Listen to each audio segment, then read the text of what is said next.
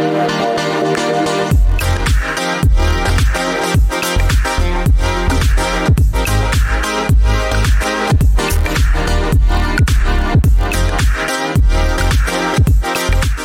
Bienvenidos a Mesa Redonda, un lunes más, por supuesto, para hablar de política desde un punto de vista ciudadano en www.radio.cl. Hoy día 15 de mayo y nos vamos a permitir, partiendo este programa, saludando a todas las madres que ayer eh, celebraron su día en su día comercial. Hay que decirlo porque fue el 10 de mayo, así que a todas las mamitas les mandamos un gran abrazo y un beso. Espero que hayan sido regaloneadas en su día. Cris Carrillo, ¿cómo estás tú? Bienvenido. Bien, Sí, muy bien. Bien, bien, bien. ¿Cómo está? Bien, bien. Bien, bien, súper bien porque efectivamente ayer eh, regaloneé harto a mi mamá, a mi cuñada que también es mamá y un cariñoso saludo también a todas las mamás que hoy nos escuchan desde eh, aerradio.cl y Feliz porque hoy día tenemos el segundo programa de la temporada 2023, amigo Nilsson. Oye, yo estoy más feliz. ¿Sabes por qué estoy feliz? Una, porque bueno, hay que contar a la gente que nuestro programa eh, comenzó en pandemia y realizamos el programa con Chris Carrillo de nuestras casas toda la temporada 2022. Estuvimos a través de Zoom. Y, recién a fines del año pasado hicimos un par de programas acá en el estudio, pero eh, hoy día estamos muy contentos por eso mismo, porque estamos acá ya más cercano con mm. ustedes y también nuestros invitados han accedido amablemente a llegar a nuestro estudio, que eso también nos enorgullece mucho, para hablar de política, pero también para conocer los perfiles humanos detrás de estas personas que tienen vocación de servicio. Así es, amigo, y hoy tenemos una invitada que va a dar mucho que hablar, porque ella ha sido recientemente electa como consejera constitucional por la región del Biobío, Paloma Zúñiga tiene 32 años, vive en la ciudad de Concepción y es arquitecta de profesión, con experiencia en vivienda social, subsidio habitacional, campamentos y administración de suelos. Paloma Zúñiga, ¿cómo estás? Buenas tardes. Buenas tardes, ¿cómo están ustedes? Un placer estar aquí invitada en esta mesa eh, eh, claramente no redonda, pero me parece muy interesante que se haga el esfuerzo de que estemos todos como juntitos. Como juntitos. Muchas gracias. Gracias por venir, Paloma. Oye, eh, bueno, yo había tenido la posibilidad de, ubicarte antes en la prensa, algún artículo particularmente en la época de campaña, pero me imagino que esta semana ha sido como bien efervescente en cuanto a, tu agenda, porque obviamente después de lo que se vivió eh, hace un par de semanas en las elecciones, ¿cómo fue ese proceso? ¿Cómo lo viviste? Partamos un poquito por la campaña. ¿Cómo estuvo la campaña? ¿Estuvo ruda? ¿Estuvo...? Eh, creo que tú comentaste un poco también en algunas declaraciones que hubo falta de información en relación a, las candidaturas, en, particularmente en nuestra región. Sí, hubo, bueno, en la campaña en general fue un desafío tremendo. Es una campaña que se hace en 33 comunas. La región del Biobío es gigante, preciosa, enorme. no alcanzáis a recorrerla toda. No alcanzáis a recorrerla toda, es imposible. Pero nosotros intentamos hacer lo mejor que pudimos y tratamos de llegar a la mayor cantidad de partes de distintas formas. En algunas partes de repente no podíamos ir, pero llegamos con palomas, de palomas. Entonces hicimos los esfuerzos. Y... Mm, pero fue sin duda una de las campañas más difíciles que yo creo que nos toca hacer como sector o que quizás es primera vez que a mí me toca hacer desde el oficialismo una campaña, porque siempre fui oposición. Claro. Entonces, eh, es primera vez que vivimos esa experiencia, es súper complejo, súper, súper complejo. Y además hay una desafección y un desinterés por la política súper profundo que va más allá de los procesos políticos que estamos viviendo. La gente no respeta la política, la gente odia a todos los políticos, la gente generaliza la política, mm. todos los políticos son corruptos. Eh, entonces tuvimos que vivir eh, todo ese... recibir todo eso pero bueno, igual hay muchas personas que entienden cómo funciona la política, que nos entregaron mucho cariño, mucho amor y con eso nosotros nos sosteníamos, ¿cierto? Nosotros siempre lo decimos que la gente de repente como que eh, reniega de la política o ataca a la mm. política o manosea la palabra política y que finalmente, siempre digo, la política la hacemos todo, el poder de, decidir, de, opinar, lo tenemos todo en, cosas súper cotidianas. Eh, y ahí viene un tema también de educación, de educación cívica, que siempre lo hemos discutido. Que es sí, pero en defensa de la gente que opina así, lo que pasó con Torrealba, por ejemplo, mm. eh, que no haya pasado nada y que el exalcalde haya tenido fardos de billetes en las paredes de su casa y que no pase nada, obviamente que eh, promueve este este mal concepto de la política claro, pero ahí son las personas po. claro ahí son las personas claro sí pero yo igual creo que debería haber un que nosotros deberíamos promover un sistema político que eso sea inaceptable claro Porque es inaceptable. O sea, ya la gente no lo acepta. No es, no es común en Chile, no es bien visto. Mm. Es culturalmente inaceptable. Entonces, cuando algo es culturalmente inaceptable, tú ya avanzaste, ya creciste. Lo tienes que legislar rápido. Porque, Absolutamente. Bueno, Oye, Paloma, y volvamos a tu inicio, al principio. Al ¿dónde, principio. dónde- ¿De dónde viene esta paloma? Lo conversábamos. ¿A dónde inició el vuelo esta paloma Ah. eh, eh, en, en- en su juventud? Eh, me- nos decía fuera de micrófono que eh, quería estudiar arquitectura, vivía en una comuna en que no era posible estudiar pues, ahí. no había arquitectura. Cuéntanos un poquito de eso, de ese proceso de, educación, ver, yo- educacional de Paloma. Sí, yo, eh, bueno, lo hemos hablado, vamos a profundizar eso, me imagino, más adelante, pero ustedes saben que mi papá es carabinero. Entonces, eh, cuando tú eres carabinero, los carabineros siempre son eh, trasladados eh, según las necesidades de, de la institución. Entonces, yo nací en Santiago, mis papás son de Chillán. eh, de la población ultraestación y de ahí nos fuimos a Santiago, ¿cierto? Porque mi papá fue trasladado y yo nací ahí, en Ya. Santiago. Yo soy nacida en Ñuñoa. y eh, luego eh, nos vinimos acá a Chillán, donde eh, mi mamá también un poco escapando de la gran ciudad y todos los problemas que vienen con la gran ciudad. La desigualdad también que hay en Santiago, eh, digamos, no tener recursos en Santiago, no tener recursos en Chillán, son situaciones totalmente distintas. Distinta. Entonces nos vinimos acá a Chillán y en Chillán estudié la enseñanza básica, la enseñanza media, pero mi sueño era ser arquitecta. Y ser arquitecta en Chillán no se podía, no existe la carrera, así que me vine a estudiar a Concepción ya hace 17 años. Y me enamoré de mi ciudad, esta hermosa, en mi región también hermosa. Así que no volví a Chillán, con mucho cariño a Chillán, pero... Bueno, Pero- pero cuando Chillán era de la región del Biobío. Exacto, además. Sí. Pero no, no, no, evidentemente mi, mi vida está acá. Qué bueno. Mi familia, mis amigos, todos están acá. ¿Y, y dónde comenzó esos primeros indicios de involucrarte, incumbirte en la política o en el bien social, más que Mm. nada? Sí, yo me acuerdo perfecto cuando lo que marcó sin duda mi interés por participar, siempre me, siempre me llamó la atención la política. De chiquitita yo miraba la tele, veía a Frey, me acuerdo, que era como una cosa tan rara, como yo niña, este, este presidente, que era como... eh, y recuerdo perfecto cuando Michelle Bachelet eh, es candidata a la presidencia y yo no lo podía creer. Yo le decía a mi mamá, es que no puede ser, es que es mujer. Como que yo tenía 16 años y acompañé a mi mamá a votar porque era mujer. O sea, para mí que tener la primera presidenta mujer era algo impresionante. Mi mamá se reía porque me decía, ninguna niña de 16 años está tan preocupada de la De que presidencia". salga una mujer, Una claro. mujer, bueno, yo estaba muy preocupada. Y bueno, gana Michelle Bachelet y ahí como que algo prende en mí que en el fondo dice, ok, es posible, las mujeres pueden estar. Porque la política tiene eso, que si, en, bueno, yo nací en los 90, todos mirábamos la política de los 90 y eran puros hombres internos Claro. Eh, hombres blancos de Santiago. Entonces, obviamente. eh, entonces, obviamente, eh, era súper ajeno, po. Y ya después empieza esta ola de mujeres que entra a política, ¿cierto? Camila Vallejo, Carol Cariola. Eh, y hasta que tenemos hoy día, bueno, un poquito más que antes, un 33% en el Congreso, pero ya tenemos líderes, mujeres eh, muy presentes en la política chilena y eso a mí me parece un avance. Y eso fue lo primero que me motivó. Que te fue despertando. Exacto, que me fue despertando. Pero el tema social siempre estuvo presente. Mi abuela es muy, muy religiosa y siempre estuvo el, el- el amor o el apoyo al prójimo muy presente en mi casa. Entonces, mm, como que yo fui criada así. Siempre esa preocupación por el otro eh, estuvo presente. Así que eso me llevó también a tomar mis decisiones en, en cuanto a mi carrera, ¿cierto? En trabajar en el servicio público, en, siempre estar como apoyando, siempre estar tratando de eh, a ser solidaria. O sea, yo creo que esos son principios que tengo solamente y a veces igual me cuestiono, digo, esta mirada tan, de repente tan padrutada, Claro. ¿cierto? Tan muy de chillán por lo demás. Muy. Pero ¿sabes qué? Yo creo que eso, es lo que, es- eso es lo que tienen las personas de como de, eh, de provincia, no, no del punto Sí. de- despectivo, pero somos mucho más cercanos. eh, Sí. Somos mucho, mucho más cercanos, precisamente porque nacimos en, un, en una ciudad o en una región que es un poco más que la vida va de, de- de una forma más pausada, Sí, más tranquila, ¿no? sí. Que nos tomamos el tiempo de meditar o ver o observar. Y cuando vivimos, no sé, por una ciudad particularmente, y no solamente pasa en Chile, sino en todos los países de- de- del mundo, que la- las ciudades capitales, obviamente la gente vive un ritmo mil por mil que Claro. finalmente se te, se te escapa todo eso. Por eso de repente dice, oye, pero este político, ¿cómo no va a visitar su población que tiene al lado? ¿cachai? Pero Sí. finalmente puede decir, no, es que no tengo tiempo. Y yo le creo que no tiene Sí. tiempo.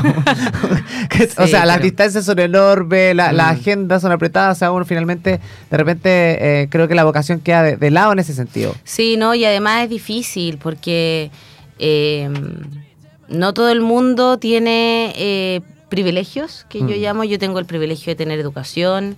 Eh, mi papá es carabinero, por tanto, tenía un trabajo estable toda su vida. Eh, yo creo que parte por ahí uno tiene que reconocer primero sus privilegios y desde ahí poder decir, ya, ok, yo quiero que todo el mundo tenga estos Mm. privilegios. Y qué buen punto lo que, tú Sí, mencionas, el sí. del privilegio, porque Sí. uno de Y repente... ser agradecido. Ser agradecido. Sí, eso, eso totalmente. Y por ejemplo, mi papá es jubilado por eh, la Fuerza Armada, jubilado por Carabineros. Y yo quiero que todos los abuelitos sean jubilados como mi papá. O sea, la jubilación que tiene un carabinero es una buena jubilación, Claro. es una jubilación que permite que mi papá disfrute sus nietos. Eh, y yo quiero eso para toda la sociedad. Si tú me preguntas a mí cuál es el mejor sistema de pensiones, es ese. Claro. Yo el otro día, por ejemplo, a, a raíz de eso, eh, hay un conserje en mi edificio.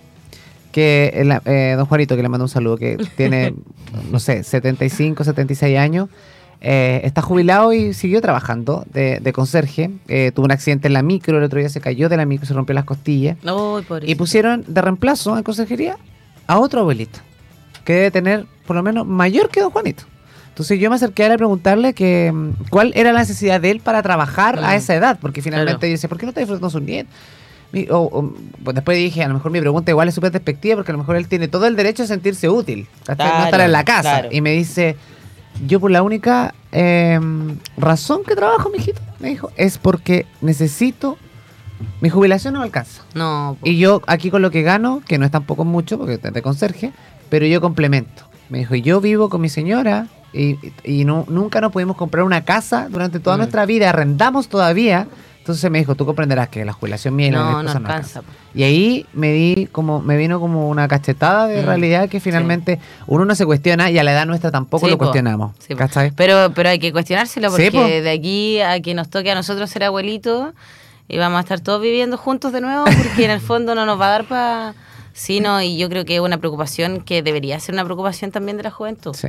Y hoy día el acceso a vivienda, que también es un punto Que también es un súper punto relevante. o sea, importante. es, es, es- o sea, es impensado comprarse una vivienda. O sea, Imposible. es imposible comprarse una imposible. vivienda. O sea, de partida no puedes ir tú a, a verlo de un crédito hipotecario y que si ganas casi 2 millones de pesos y se va a complementar renta, que casi hace 5 No, y millones. tenéis que tener un pie de 12 millones de De pesos, 12 de 10 millones mínimo. de pesos, y yo no sé quién puede ahorrar 10 millones de pesos con lo caro que está la vida está hoy la vida, día. claro. Imposible. Eh, bueno, tenéis que ganar, no sé, 4 millones de pesos, pero no puede haber, eh, no puede ser que solamente la gente que gane mucha plata se pueda comprar casa, o sea, es absurdo. O por último, tener acceso a un arriendo público que sea muy barato, no sé, o sea, tenemos que encontrar la manera de que ese otro 40% de la población que no tiene vivienda eh, tenga acceso a la vivienda y que eso sea eh, eh, tranquilo, no sea un, un costo de vida, digamos, pagar el arriendo que no significa el 50% de tu sueldo. Sí, cuando Sí. pagar el, el, el, el- el arriendo en UF, imagínate, y además que los arriendos cada vez están más caros, o sea, Sí, es ¿Y quién gana en UF? Gastos comunes y todo, Nadie gana en UF, ese es el problema. claro, sí. Y finalmente está todo muy caro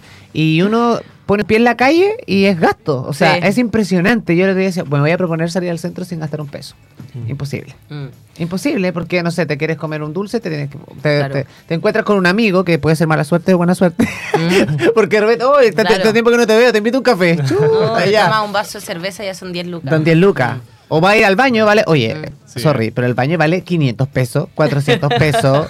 Antes, en mi tiempo pagáis higiénico. 100 pesos y pasáis al baño, no sé. pues, Impresionante. Pero, pero bueno, oye Paloma, pero eh, entonces te fuiste incumbiendo en política igual porque algo de lo social quedó de tu Sí, abuela, sí. tu papá igual, un servidor público. Pero cuando da ese clic de decir, sabes que yo me meto en esto, eh, quizás en la universidad, ¿tuviste alguna participación política en Sí. algún grupo intermedio? Mira, a mí eh, me pasaba que eh, era bien, eh, a ver, como que tenía este mismo sentimiento de que la política no funciona, de que todos son iguales, los partidos políticos todo mal y no sé qué. Hasta el estallido social. ¿Y por qué digo hasta el estallido social? Porque cuando pasa el estallido social, yo creo que muchos nos sentimos libres, así como no estoy loca, no soy la única que lo piensa. No sé si les pasó a ustedes. Como el que todo el mundo saliera a decir, esto no está bien. Claro. Porque yo sentía eso, yo tenía esa sensación de que eh, yo hacía siempre mi labor social, ¿cierto? Hacía voluntariados en Infocap, siempre estaba trabajando eh, en el fondo cómo aportar a la sociedad. Eh, pero no, no, quería meterme a la política, primero porque sentía que los partidos políticos eran muy cerrados, entonces era como que tenía que, no sé, y eh, como que sentía que había una inercia en el sistema que era imposible de combatir. Y pasa el estallido social y fue como, wow, hay mucha gente que estaba incómoda con esta inercia de todo, Claro. con este está todo normal. Entonces eh, me empecé, y ahí empecé a liderar naturalmente espacios, sobre todo de mujeres, organicémonos, hay la posibilidad de escribir una nueva constitución, que fue yo creo que la piedra eh, angular que me hace a mí más motivarme dentro de esto. Y eh, de hecho hasta fundé un partido político para participar en el proceso constituyente. No logramos constituir el partido, entonces nos separamos y fuimos para asambleas territoriales. Y ahí yo terminé en la Asamblea Popular Distrito 20.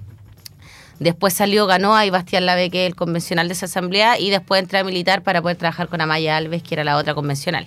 Nunca me vi como constituyente. Nunca fue ese mi rol. Oye.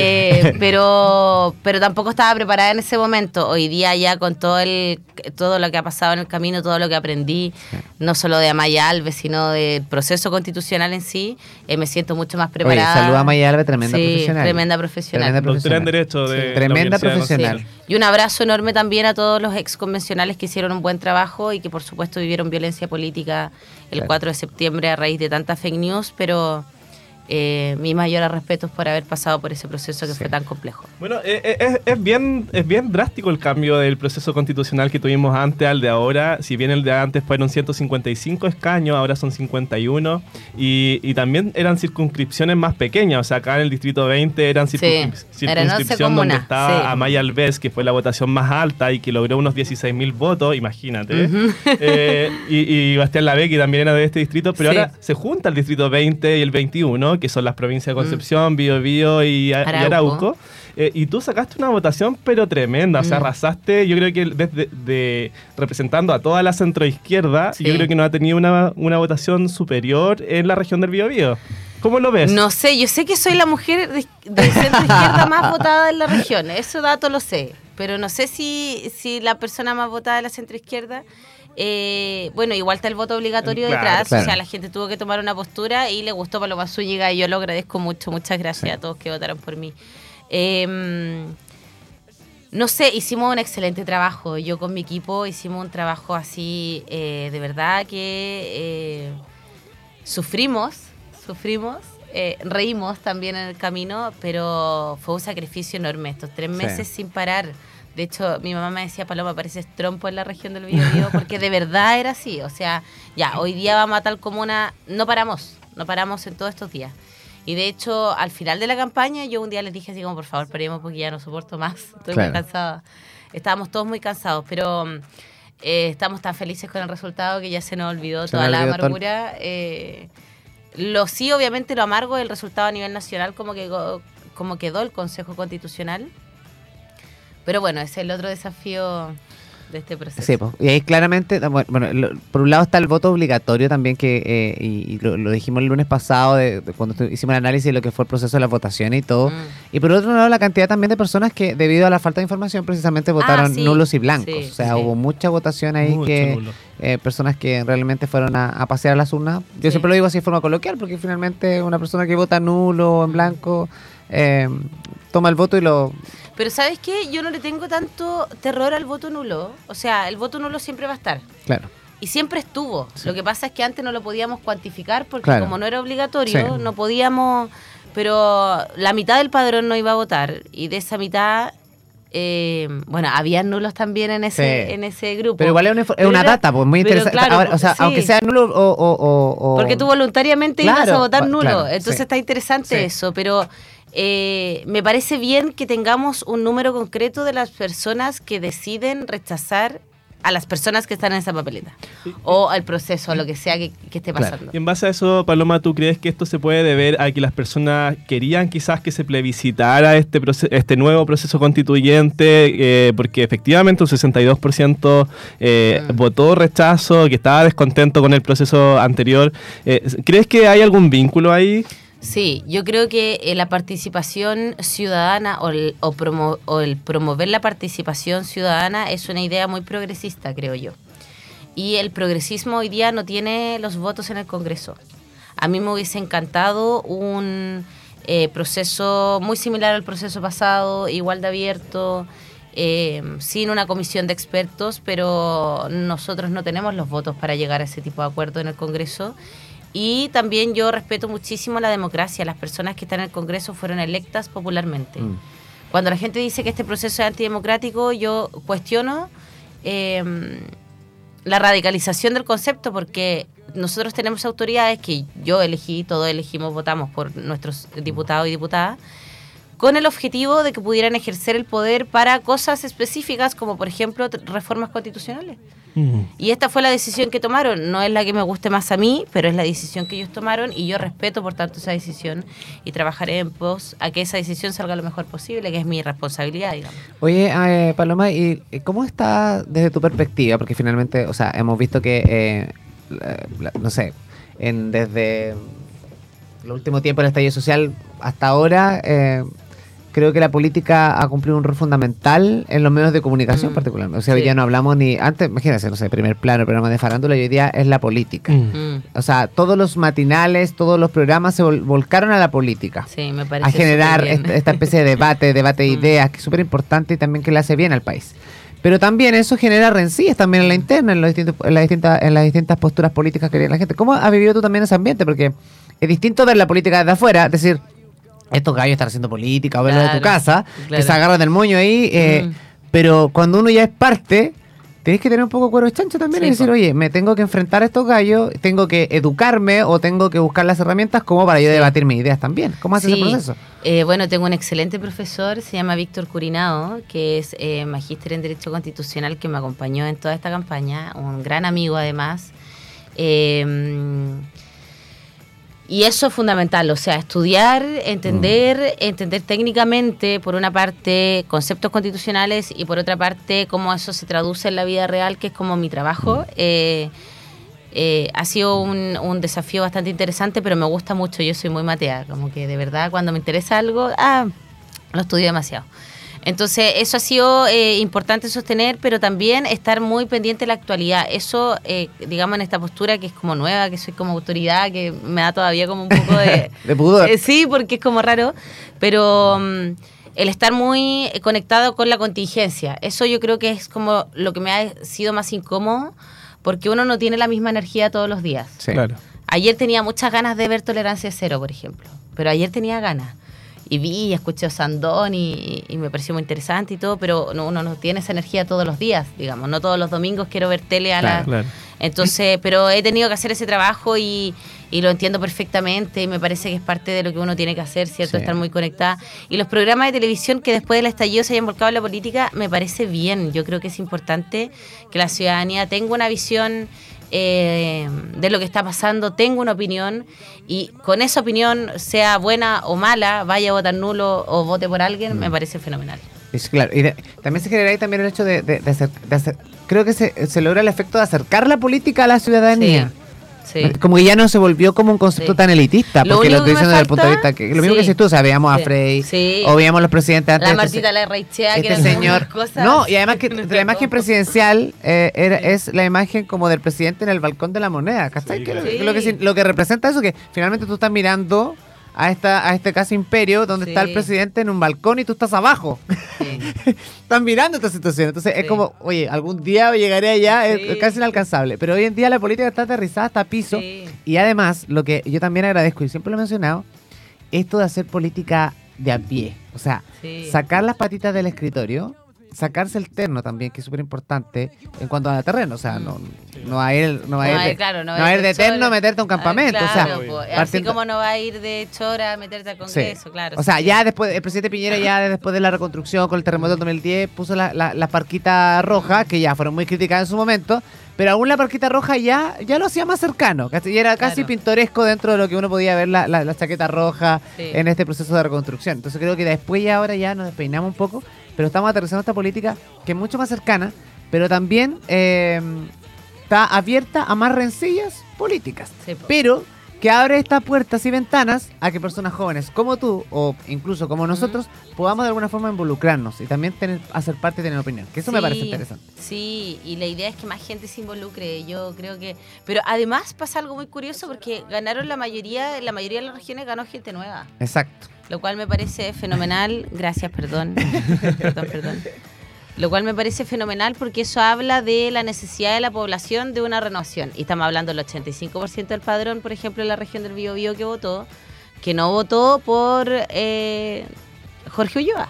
Mm, Sí, O sea, impresionante. hay, eso, ¿no? hay un, hay un, hay un, hay una necesidad de la población de hacer una renovación que es lo que me parece mejor. O sea, es que partiendo de la base que, o lo voy a decir aquí yo, las opiniones son absolutamente Mm. personales, pero me parece insólito, yo creo. O sea, está bien que nos guste la política y todo, pero, o sea, hay familias, hay familias, y no solamente en la región del Biobío, sino también Mm. en otros lugares de Chile, que han vivido toda su vida y han formado su imperio eh, Sí, en la eh, política. en la política. O sea, Sí. desde, no sé, el, el bisabuelo, el abuelo, el papá, Mm. el primo, el hermano, y finalmente el mismo apellido, Mm. y, y más encima la gente lo reelecto, reelecto, reelecto. Entonces, finalmente hay un... Claro, y también puede ser que hay un exceso de, de confianza, entre comillas, que la ciudadanía dice, no, pero este gallo, el primer gallo lo hizo bien. Ah, está el hijo. No, le va a dar la confianza al hijo, porque el papá hizo una buena pega. Mm. Y se genera esta cosa que finalmente, como los procesos son tan largos, cuatro, seis, ocho años, o sea, finalmente te volvís loco. Sí. No, y si hicieran excelente su, excelente su trabajo, nadie cuestionaría tampoco. Claro. Pero bueno, Oye, tarde o le- temprano todo se sabe. Le contamos a nuestros auditores que se van sumando que estamos con Paloma Zúñiga, nuestra consejera constitucional, una de las tres, eh, de los tres escaños que están en la región del Biobío. Eh, Paloma, estamos hablando sobre eh, cómo llegaste a la política y ahora te pregunto, ¿cómo vas a este proceso? O sea. ¿cómo te Uh. sientes? ¿Cómo... No es cualquier desafío, sin duda. Sin duda, eh, papá, bájame. Ah. Eh, no, es. eh, bueno, voy, mira, voy tranquila porque ya voy. Claro, ya, o sea, es como que ya pasó todo lo que, lo, lo que habíamos esperado tanto que pasara, pasó, ganamos, estamos muy contentos, entonces ahora viene el otro desafío. Lo que me preocupa sí es que el proceso es corto, son cinco meses, y eh, me genera un poco de incomodidad el no tener semana territorial. Ya. Los consejeros y consejeras constitucionales no tienen semana territorial, entonces nosotros vamos a tratar de hacer esa semana territorial en los dos días de fin de semana. Ya, porque creemos que es muy importante, muy, muy, muy importante estar conectados siempre con el territorio. Y intentando cómo, cómo están viendo el proceso. Exacto, y Claro. además ir eh, compartiendo la información. Mm. También tenemos la propuesta de el desafío de hacer educación cívica en el camino, porque eh, lo, lo que hablábamos delante, ¿cierto? La política está ahora mucho más en la tele, Mm. todo el mundo habla más del tema, pero falta estructuralmente eh, formación política. No llega a todas partes. Hay mucha gente que no tiene, no entiende la diferencia entre el ejecutivo y el legislativo, que es algo muy sencillo. Eh, eso debería estar muy claro en la sociedad, en todas las generaciones. Entonces, eh, vamos a hacer eso, aprovechar la instancia de que vamos a estar escribiendo la constitución que aborda precisamente todos estos temas, tratar de educar a través de las redes y, mm, y hacer el mejor trabajo posible. Yo quiero que esta constitución de verdad, eh, o sea, entendiendo la dificultad de este proceso, quiero que de verdad funcione. Entonces, cometimos muchos errores nosotros como sector el proceso pasado, nos equivocamos bastante, pero eso es lo importante de equivocarse, aprender. Aprender. Oye, Hay un mea culpa entonces. sí, de- totalmente. O sea, yo eh, yo no estuve en el proceso adentro, pero uno veía desde afuera y decía, chuta, extingo, no. Claro. ¿Cachai? No, no entendiste nada. Claro. Entonces después, chuta, sí, la, la Giovanna Grandón, la tía Pikachu, no, no era necesario. ir con la cuestión, Con los corpóreos, claro. Rojas Bade, no es necesario. No, Roja Bade, sí, ya no había nada que decir. Nada que decir. Lo peor, Nada- lo peor, así nada que decir. eh, mu- muriendo. Entonces, eh, no solamente Rojas Bade, no solamente eh, lo que pasó con, lo- con Stingo, sino que además eh, el no llegar a acuerdo con la derecha yo Mm. creo que fue un tremendo error de nuestro sector. eh, pero no pasa nada, uno se equivoca, todos se equivocan, ustedes se van a equivocar en la vida, Mm. ustedes también. Muchas Y- veces me he equivocado. Exacto. Exacto. Lo y importante es no equivocarse, Exacto. caer en la misma piedra, o sea, no equivocarse en el mismo problema. O sea, Exacto. estar consciente de esa equivocación, creo que es lo importante. Exacto. O sea, me equivoqué, chuta, no lo voy a Mm. hacer. Y Exacto. hacerme consciente. Y también asumir las consecuencias. Si Exacto, todo- tiene Y las consecuencia. consecuencias fue este proceso constitucional que no nos gustó nada porque es una comisión mixta. Esas fueron las Sí. consecuencias de este error. Pero no importa, ya aprendimos, tenemos que conversar con quien piensa distinto y ahora nos toca conversar con el que piensa realmente distinto a mí. O sea, yo, yo estoy segura que con republicanos tenemos grandes diferencias, sobre todo con el Opus Dei. Eh, pero bueno, ese es el desafío. Hay que hablar con quien piensa distinto. Con el Opus Dei te refieres a Luis Silva, el candidato Sí. que sacó O mayor votación a nivel... Hay, hay republicanos y Opus Dei tiene como harto ahí en general. Y yo tuve compañeros en la universidad Opus Dei, así que más o menos entiendo cómo funciona el tema y Claro. no es mucho mi línea en la vida. Pero igual, pero ahí está hay otro punto de lo que estás diciendo tú. O sea, tengo- estoy abierta al diálogo. Que creo Pero- que eso es lo que espera pero la ciudadanía sí, finalmente. eso. Y eso es lo que ha hecho que fracase La- la, sí, política exacto, en general, porque sí. en, el Congreso, dice. en el Congreso uno ve a la izquierda y a la derecha, y a la- bueno, y al centro, que como que ya desapareció, pero uno los ve siempre, cada uno aferrado a su idea. Sí. Y yo, yo lo entiendo porque ah, también ha sido un paradigma para, para quienes estamos haciendo política, quienes somos nuevos en política, decir, oye, no me parece esto, hay todo un bloque atrás de Pero de políticos repente que no te te pasa, decir, Paloma. no. No. te pasa de repente que, por ejemplo, hay cosas de senti- que a mí yo siempre lo discuto, Mm. o sea, de repente hay cosas de sentido común y que vemos a los políticos que solamente por defender a su sector Sí, eh, se, se, se aferran a esa idea, Sí. aunque estén de acuerdo. sí. Porque en la interna están de acuerdo. Sí. O sea, eh, cuando lo conversas con los amigos, no, sí, Sí. yo apoyo esta idea, pero no puedo porque si no el partido se me viene encima. Sí, estoy totalmente de acuerdo. Yo, es que es verdad, yo también lo veo. diablo, sí. no- Yo también lo veo y de hecho, eh, bueno, nosotros, mira, nosotros en nuestro equipo siempre hablábamos de hacer nueva política. No lo, me- o sea, lo mencionamos en la campaña, pero no lo dijimos tanto porque también es muy difícil. Entonces no nos queríamos como ser los de la nueva política Claro. porque después hacemos cosas que hace todo el mundo. Y y- dicen, ¿de dónde está lo nuevo? eh, Claro, ¿dónde está lo nuevo? Porque es muy difícil hacer algo nuevo. Pero sí entendemos que esta batalla ideológica, eh, yo tengo mi ideología súper clara, yo sé quién soy, sé cómo pienso, tengo mi formación política en base a una ideología, pero también entiendo que está la realidad. La realidad pragmática, la realidad es más sencilla, el sol es amarillo aquí y en la quebrada del ají, entonces tenemos que tener esa capacidad de eh, entender dónde usamos nuestras ideologías. Yo para tener una conversación profunda con mi mamá respecto a un tema puntual en los derechos de las mujeres voy a citar a 20 autoras. Pero eh, no es el momento hacerlo en una discusión donde el tema es los derechos de las personas. Porque la- tener casa, tener salud, tener educación, tener pensiones, da lo mismo si eres de izquierda o de derecha, necesitas esos derechos. Y Y claro, tenemos que trabajar así.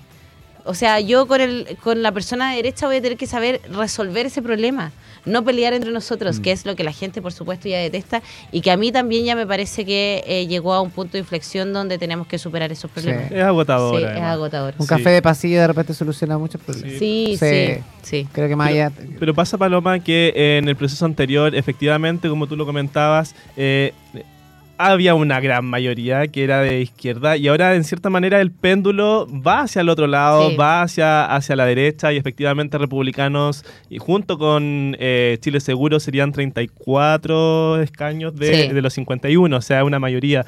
Eh, ¿Qué, qué, qué reflexión te, te- te nace de esto o, o qué tú le aconsejarías desde tu, Mm.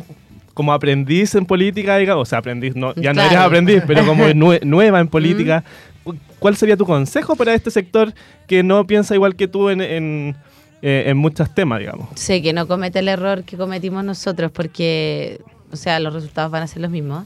Pero además es muy interesante porque la composición quedó al revés, literalmente al revés del Literal- proceso Ah, Literalmente yo no lo he analizado, La claro. pregunta es, ¿quién estaba al poder Claro. el proceso pasado? La Claro, derecha. sí. ¿Y qué hizo la, soci- la sociedad civil? O sea, los ciudadanos le, le entregaron oposición al Claro. proceso. Fue como un voto veto. Un voto veto o un voto castigo Claro, al claro. poder. Y ahora hicieron lo mismo.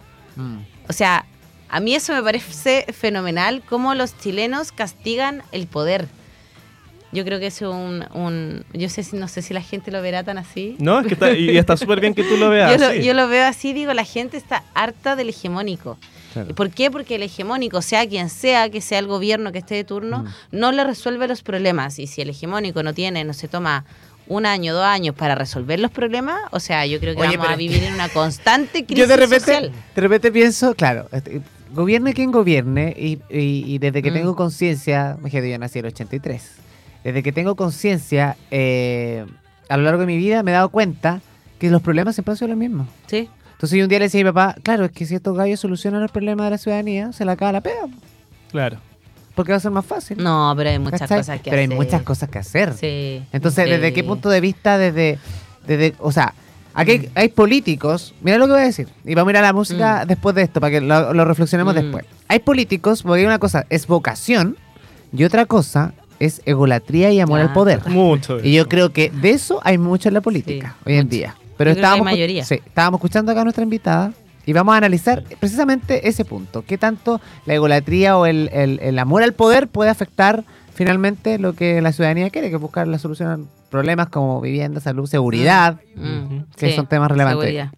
Vamos a la música. Seguimos a la vuelta en el último bloque de eh, Mesa Redonda. No se vaya.